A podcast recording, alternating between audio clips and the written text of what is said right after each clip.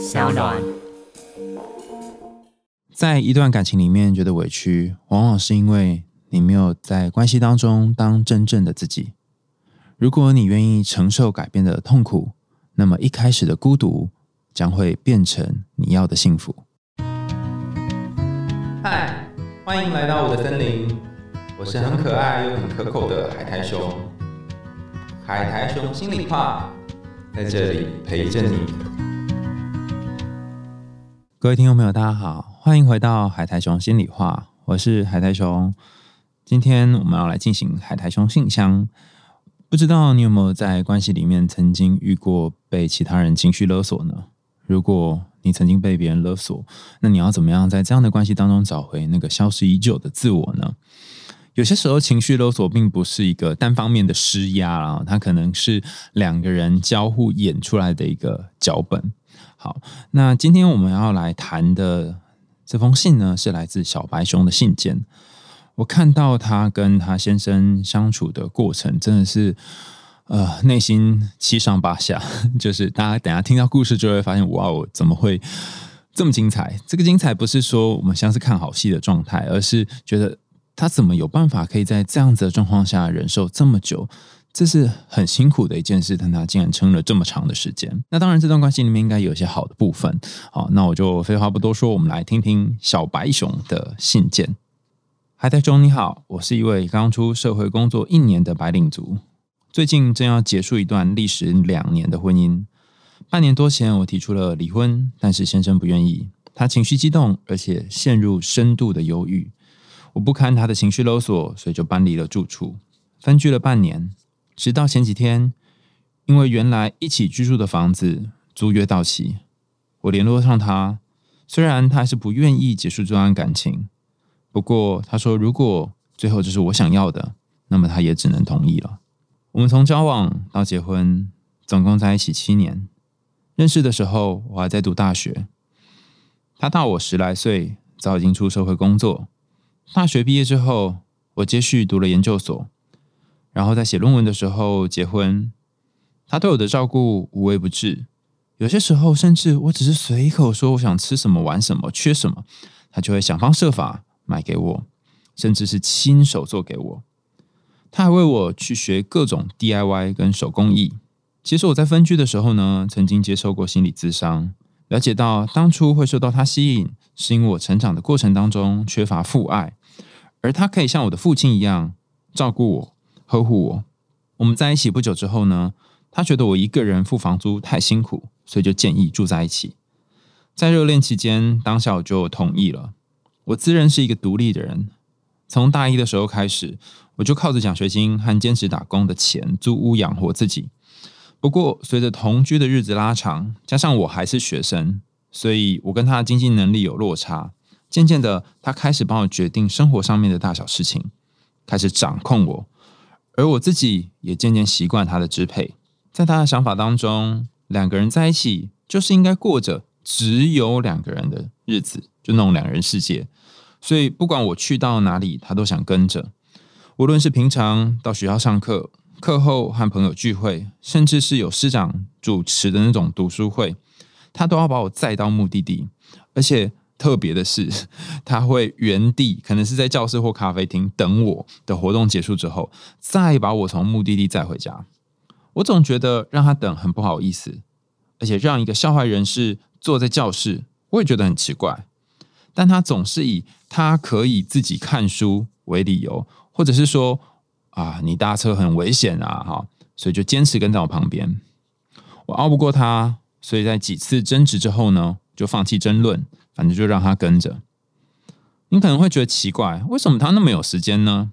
老实说，因为他跟我在一起之后呢，他觉得我的生活很辛苦，没人照顾，所以就把工作辞掉了。没错，他是一个已经财富自由的人。早就可以提前退休。事实上，他不是没有朋友，他的朋友比我还多。因为各种聚会，他都想要跟着，所以我的朋友会觉得不自在。久而久之，他就不想邀请我了。渐渐的，我变得没什么朋友。他还会带我认识他的朋友，不过他把我带出去聚会的时候，就会一直做出很亲密的动作，像是用力抱啊、亲吻啊，不管我怎么挣扎，表情多么不悦，他都不会放手。他秉持着在一起只有两人世界的这个观念，然后觉得不需要在意旁人的眼光，甚至对我来说，我觉得在一群人，尤其是一群陌生人面前做这些事情非常尴尬。当然，久而久之也不想出席他朋友的聚会。不过，他总会在说各种理由，最后还是让我跟他一起出席。例如说服我说难得休假要出门透透气，或者是说我不喜欢社交的话可以划手机，不用特别跟他的朋友假装热络。另外，有些朋友会直接跟他说不要这样放闪，但他听到之后会直接翻脸。如果哪一个朋友对他说第二次不要这样放闪的话，他就会直接跟那个人绝交，真的完全断绝往来，然后到处咒骂他，把他当成仇人。他也不喜欢我做家事，也不让我进厨房煮饭。只要我偷偷做家事，他就会很生气。有一次，他带我去某一个朋友家玩，那个朋友煮了一桌菜招待我们。饭后，他和其他朋友去别的地方活动，而因为我没什么事情，就帮忙收拾餐桌。那个煮饭的朋友不喜欢洗碗，我觉得他都招待我们吃饭，洗碗应该也没什么，所以就把碗洗了。结果隔天得知这件事情之后呢，他直接爆气，到处骂那个人欺负我。结果那个朋友很伤心，后来私讯我说：“说我设陷阱让他跳，如果我不想帮忙，就不要帮。”不必事后用这种手段报复他，然后那个朋友就把我封锁了。他会管我的穿着，不是那种会露的不能穿的而已，而是限制我对穿衣服的风格还有喜好。如果我要去服饰店买衣服的话呢，他一定要陪同，而且他认为衣服要配得上我的气质才可以买。如果我上网购买，没有让他知道，他就会表现得非常伤心。然后只要我穿那些自己买的衣服，他就会频频说我穿这些不好看，劝我不要再穿。如果我说要跟女性朋友一起去逛街，或是说自己去逛，更是不会被允许。或者就跟之前讲的一样，他就跟在旁边。在穿着上面，我们的争执还不止如此。他可以管我穿什么，可是我却无法插手他的穿着。任何场合，他都穿着起毛球甚至破洞的百元 T 恤、海滩裤，还有蓝白拖。我想说，他到不同场合稍微改变一下，他就会非常生气、难过，也不准我帮他买衣服。只要一提到这个，他就会质问我是不是看扁他，觉得他很丑。他穿这样一身去面对他朋友的时候，更会主动宣扬他省吃俭用，穿成这样是因为要把钱留下来买衣服给我，自己只要随便将就就好。我想我们之间出现了无法修补的裂痕，是因为我毕业出去工作了。进入公司上班，他不能跟进公司，一周五天都是这样，加上偶尔加班晚归，让他变得极度忧郁。他时不时就会跟我说我的工作不好，因为我不应该安于待在小公司里面，但我却非常喜欢我的工作。我常常想，他应该不是不喜欢我在小公司里工作，而是不喜欢我去做任何工作，只要一辈子待在他身边就好了。想到这里。我就觉得不想要再跟这个人继续走下去了。亲爱的海苔熊，虽然这段婚姻即将要结束了，对方也答应要放手，但我还是有一种满腹委屈的感觉。回顾这段感情，他对我的确是无微不至的照顾、细心呵护，但这并不是我想要的。我可以做家事，我喜欢下厨，我有想追求的生活，我有想追求的职业人生。我也需要朋友。他曾对他的朋友说：“我不需要朋友，可是我需要朋友啊。”当我说给身边的亲友、同事听，他们只要听到我又不用做家事，又不用工作等等，就会对我说：“这么好的事情，怎么可以放弃？实在是身在福中不知福。”并且认为，我如果跟他离婚的话，有一天我一定会后悔。虽然大家也知道他对我的控制欲很强，但他毕竟不会对我暴力相向。忧郁的时候也不会伤害到任何人，包括他自己，不算那么的恐怖情人。应该多看看他对我的好。当我听到亲友这些回馈的时候，其实我很疑惑：难道真的是因为我犯贱、不懂珍惜吗？我觉得这段关系当中，我也受了好多伤，但因为他的过度照顾行为，在好多人眼里并没有错，包括他自己也认为自己没有错。让我觉得我没有权利说出自己受伤的事实。最后，我想告诉海苔熊，感谢你的节目，陪我在上班或路上夜深人静的时候可以疗伤。也是听了你的节目之后，我终于开始鼓起勇气接受心理咨商了。我相信自己可以好起来的。这是来自小白熊的信件。我觉得蛮开心的是，小白熊写了一封信来，然后说说对方和他相处的这段过程，然后也说了自己的感觉。尤其在最后一段讲了蛮多自己的感觉。当你跟一个控制狂的情人在一起的时候，不论是在我们这节目，或是在我跟 Skinny 的就爱讲干话里面，常常讲到控制狂啊，或者是自恋型人格。当你跟这种人在一起的时候，你会。出现很多的自我怀疑，因为毕竟这个人可能对你很好，然后百般呵护、无微不至的照顾，你就会觉得，哎，他对我这么好啊，我是不是不知好歹？但是，当你有这种感觉的时候，其实你刚好就掉入了控制狂的陷阱。我想举一个例子来说好了，比方说，呃，有一只老鼠，它在笼子里面，它本来可以四处去跑，然后追猎物，或者是去找食物来吃。但是呢，今天有一个主人，他把呃 cheese 或者是呃他需要的食物放在他面前，而且每一天都放，然后把他笼子关的非常小、非常小、非常小。为什么呢？因为这样子老鼠就会变得很安全，然后也不会去外面遇到别的危险，甚至它不需要找食物。那这个老鼠可能一天、两天、三天之后呢，它渐渐会被豢养成完全没有办法靠着自己的能力而生活的老鼠。这样的老鼠，它真的快乐吗？它每天有东西吃，它真的会爽吗？这样的状况，其实我们可以把它呃类化到我们文化当中，从小到大的一个教养文化。很多爸妈或者很多的这个家人长辈，甚至朋友也会说啊，你不要身在福中不知福。但不知道大家有没有想过一个问题是，他们口中的那个福，跟你心里面认为那个福是一样的吗？对于某一辈的人来说，哈。因为那时候他们可能经历过连吃都吃不饱的日子，所以如果可以两手一摊，什么时候不用做，躺平，然后就有食物可以吃，就可以温饱，想买自己可以买的东西，那当然是很好的。可是当这个部分被满足之后，其实还有一个很重要的需求需要被满足，就叫做自由。如果你没有自由，你只是每一天都可以过着呃吃饱喝足的日子。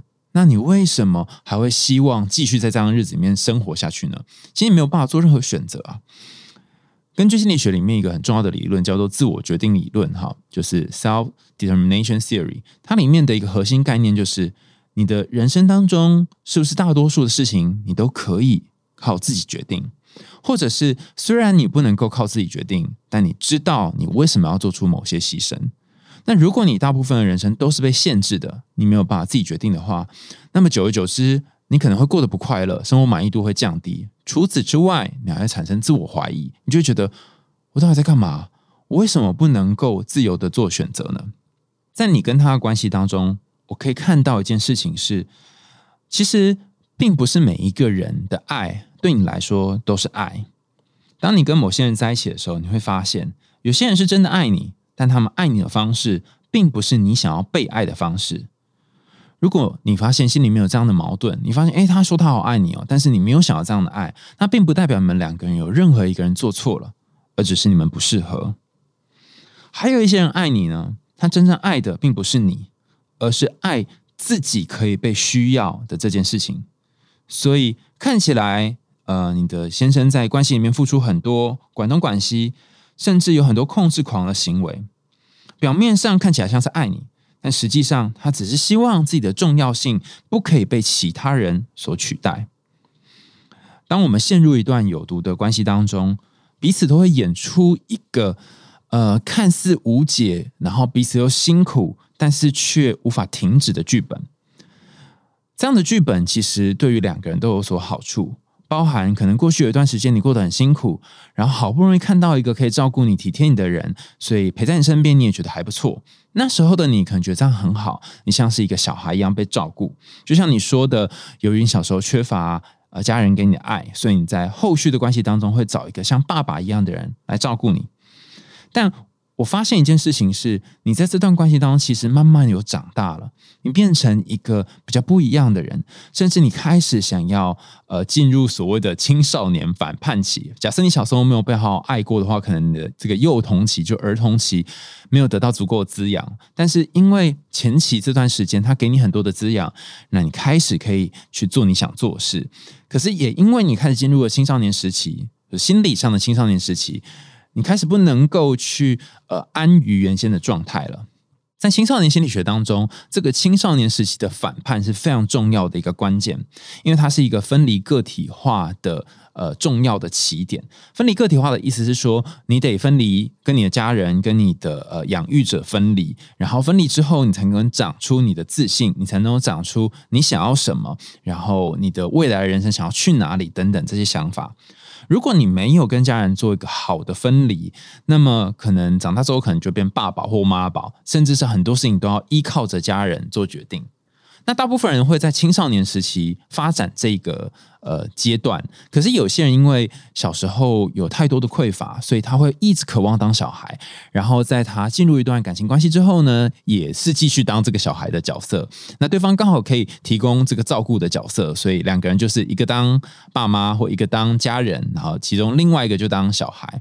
那当这小孩被养大之后呢，他开始进入了所谓的刚刚讲这个反叛期。那这个爸妈可能就觉得非常奇怪，就我以前对你很好，然后你都可以欣然接受，为什么现在你就突然觉得我管？东管西，然后管了很多这样子。那实际上是因为你正在成长，正在前进。所以我要继续要讲的就是说，当你们进入了一个脚本，但是这个脚本当中两个人本来都演的虽然很辛苦，但都演很好，因为就是按照脚本演。啊，演到一段你就觉得哎呀，好怪哦，怎么有点不想要再这样演了？那有可能是因为你已经长大了，不想要再活在他的脚本里，那你的人生开始往前前进了。那在你往前前进，他却依然想要当原先爸妈或是照顾者的角色的时候，你们之间就会开始进入某种分裂。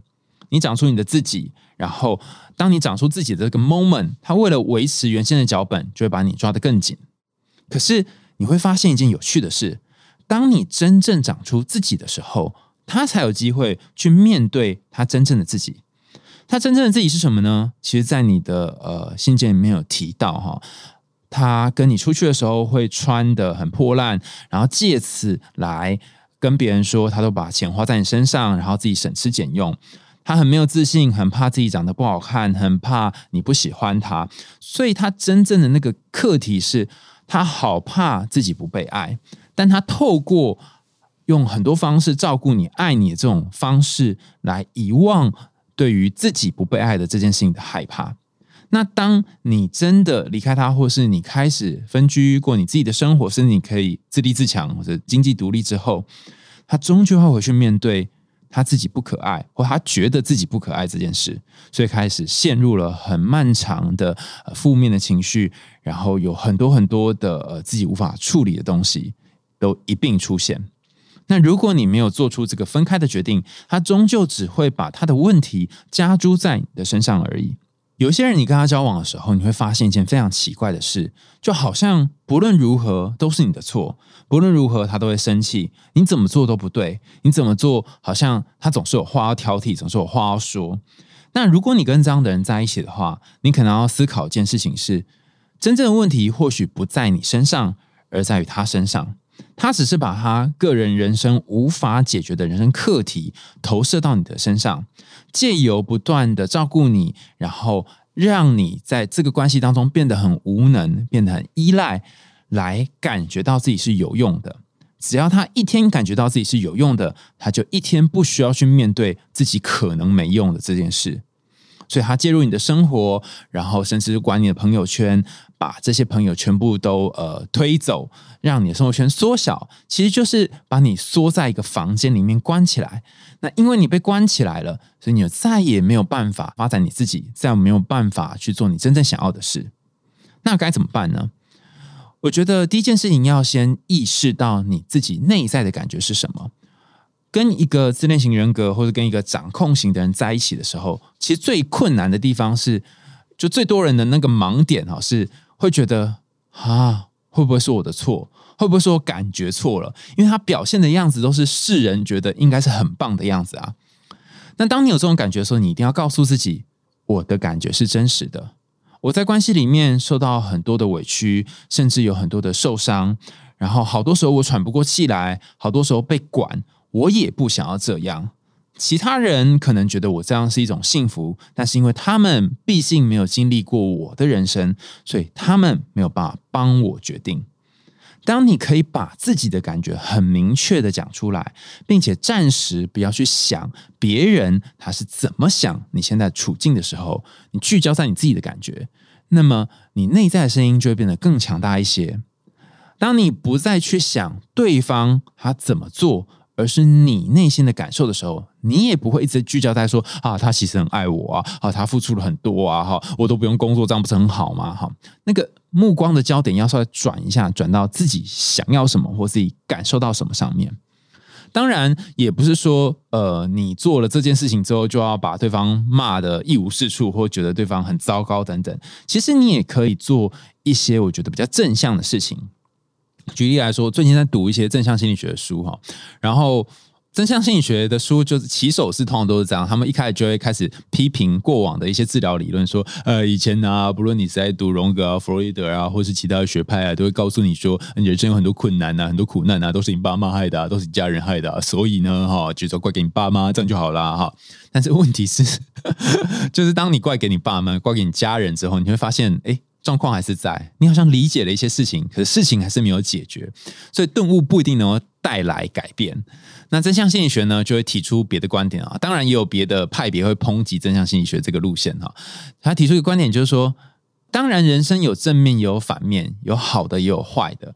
那一件事情就是有一体两面嘛，那你可以选择看它坏的那一面，也可以选择看它好的那一面。那我觉得比较可行的方法是，你可以先看坏的那一面，然后再想想在这个坏的那面当中有没有好的部分。举例来说，当你跟这个极度控制的先生在一起这段时间，你的确好多的日子都过得很辛苦，甚至你觉得好累哦。那你真的有这种好累好累的感觉？但是跟他在一起这些日子里面，你有没有学到什么，或者是你有没有体悟到什么？是如果你没有跟他在一起，你不会获得的，或者是这些日子以来，他大你十几岁嘛，哈，然后他甚至给了你过去家人没有办法给你的那种爱，你有没有什么想要感谢他的地方？当你去聚焦在他其实有一些不错的地方。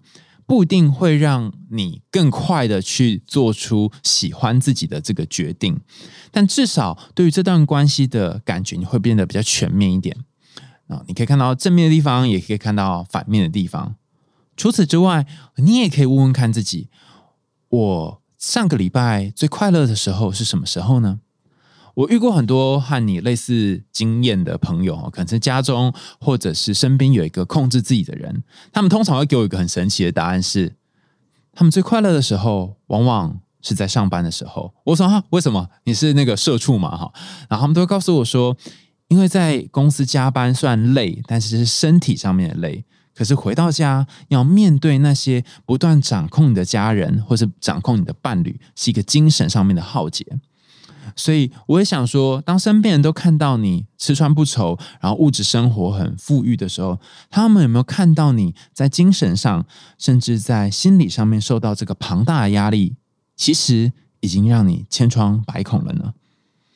如果暂时还没有办法完全脱离他的这个控制，或是没有办法脱离这种好像我离开他会有巨大罪恶感这种感受的话，不如你可以尝试看看这件事情。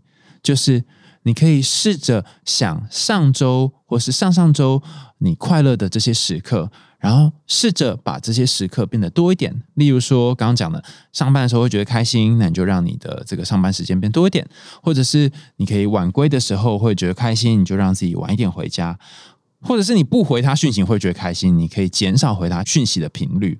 总之，把一切的焦点放在。做什么你会比较愉快上面，而不是做什么你会减少罪恶感上面。我觉得不论是在感情或是人际关系，甚至生活当中的很多片刻，我们都会以呃避免罪恶感或是减少焦虑当做人生的一个重要目的或是归臬。但是当你在说我要避免罪恶感或是减少焦虑的时候，这几个字就已经出现了罪恶感跟焦虑。所以那该怎么办呢？另外一条路线就是我们聚焦在做什么会让自己觉得快乐、放松上面。当你下一次在面临彷徨的时候，试着问问看自己：我现在想要什么？我想要的东西，我们可能今天或者是现在立刻就可以去完成的？或许你就可以更靠近你内心那个真正渴望的声音。今天的节目就到这里告一个段落喽。感谢大家的收听。如果你有你在生活或者感情上面相处遇到的一些困难，或者是想要呃听听看我的想法的一些问题，欢迎你写信到海苔龙信箱。给我海苔熊信箱，在我们 show note 里面有一个连接哈，不是寄到我的信箱哦哈，是寄到节目 show note 那个信箱啊，然后我们就会从里面挑选适合的信箱回复给大家，然后也欢迎大家继续在 Sound、Apple Podcast 或者是 Spotify 呃可以留言的地方留言给我。我最近收到了很多这些呃听众给我的回馈，然后觉得啊。好甘心嘛，因为你可以想象吗，就我一个礼拜有很多天都在写论文、看文献，然后每天都过着很焦虑的生活哈。可是就是来录音的时候，就好像转换了一种情境，然后也可以跟大家在空中当中相会，然后看到大家回馈，感觉也蛮好的。这就是我现在就可以做的很开心的事情，所以也欢迎大家继续写讯息或是。呃，留言告诉我你们听完之后的想法，甚至如果你也要 A 口小白熊的，也可以欢迎在呃留言处 A 口说说哦，我想要 A 口这一集哈某某集哈小白熊的想法哈，我也有类似的经验等等，那欢迎大家留言哦。我们今天的海洋心里话就到这边告一段落啦，下次见，拜拜。